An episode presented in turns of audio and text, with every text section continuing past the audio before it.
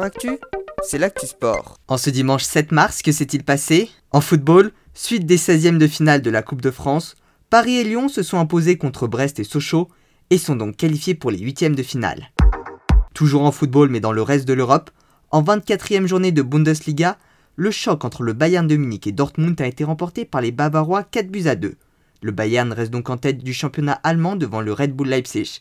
Dortmund est désormais 6 Du côté de la Liga en Espagne, match nul 1-1 entre le Real de Madrid et l'Atlético Madrid, un résultat qui laisse encore tout le suspense pour la fin de saison, puisque le FC Barcelone s'est imposé 2-0 contre Osasuna et se sont par la même occasion rassurés avant le match de mercredi contre le Paris Saint-Germain en Champions League. Enfin en Première Ligue, le derby mancunien entre Manchester City et Manchester United a été remporté par United 2-0, qui remonte donc à la deuxième place derrière les Citizens. Du côté d'Arsenal, ça ne va pas mieux, défaite 1-0 contre Fulham, pourtant dans la zone de relégation.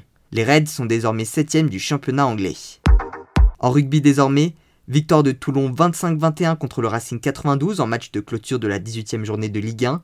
Au niveau du classement, Toulouse est donc en tête devant La Rochelle, le Racing 92, Clermont, Bordeaux-Bègles et Toulon, qui sont pour le moment les clubs qualifiés pour les phases finales.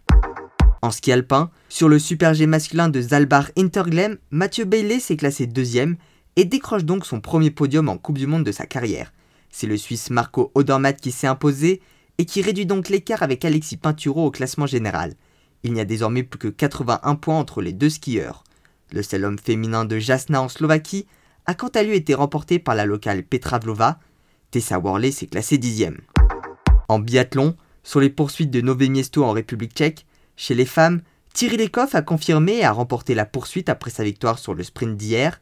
Première française, Anaïs Bescon s'est classée huitième. Et chez les hommes, c'est le Norvégien Tarjei Bø qui s'est imposé devant son frère Johannes Bø et Simon Détieux qui signent un second podium ce week-end. Quentin Fillon-Maillet et Émilien Jacquelin ont quant à eux terminé 7e et 8e. On passe à l'athlétisme et au championnat d'Europe en salle à Torun en Pologne. Kevin Meyer a remporté son deuxième titre de champion d'Europe en salle de l'heptathlon. Willem Belocian s'est imposé en finale du 60 mètres et Valentin Lavilloni a terminé deuxième du concours de perche derrière le Suédois Armand Duplantis et Célia Perron, huitième de l'heptathlon féminin. Le Norvégien Jacob Ingebrigtsen a quant à lui remporté le 3000 mètres et a donc réussi son doublé 1500 3000 mètres. Jimmy Gressier n'a terminé que huitième. En cyclisme, première étape de Paris-Nice, c'est l'Irlandais Sam Bennett de la Deceuninck Quickstep qui s'est imposé devant Arnaud Desmar et qui récupère donc le maillot jaune de leader.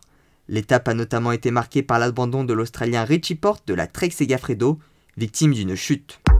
En handball, début des phases éliminatoires de Champions League, en match aller des huitièmes de finale, les Brestois se sont imposés 33-27 contre le Danoise de Esbjerg. Enfin en badminton, Delphine Delru et Tom Jikel ont remporté leur premier titre majeur de leur carrière en s'imposant en finale de l'Open de Suisse contre la paire danoise. Voilà pour les actualités du jour, à demain dans Sport Actif.